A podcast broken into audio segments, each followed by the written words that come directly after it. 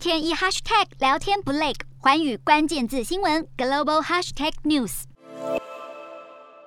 英国首相强生十九号在德国参加慕尼黑安全会议时，要求西方国家必须团结处理俄罗斯对乌克兰的威胁。强生警告，如果乌克兰被入侵，这等于是眼睁睁看着一个民主国家的毁灭，而且那些强权统治者将会受到鼓励，认为侵略的行动是正确的，而且会得到回报，这将对世界造成巨大冲击。乌俄情势越来越紧绷，更传出中国也在观察发展，甚至考虑在北京冬奥后入侵台湾。对此，《经济学人》的记者约西分析，对美国来说，乌克兰危机和中国犯台大大不同。约西表示，如果中国攻打台湾，把势力向太平洋扩大，对亚洲带来的地理和军事后果都远远大于俄国攻打乌克兰，所以美国应对的方式将更为不同。而且，相较乌克兰来说，美国对台湾的军事承诺其实更为实际也坚定。不过，虽然是这样说，但其实美国如何应对乌克兰危机，包括派遣多少部队前往欧洲，兑现多少承诺等等，美国的亚洲盟国们都在看。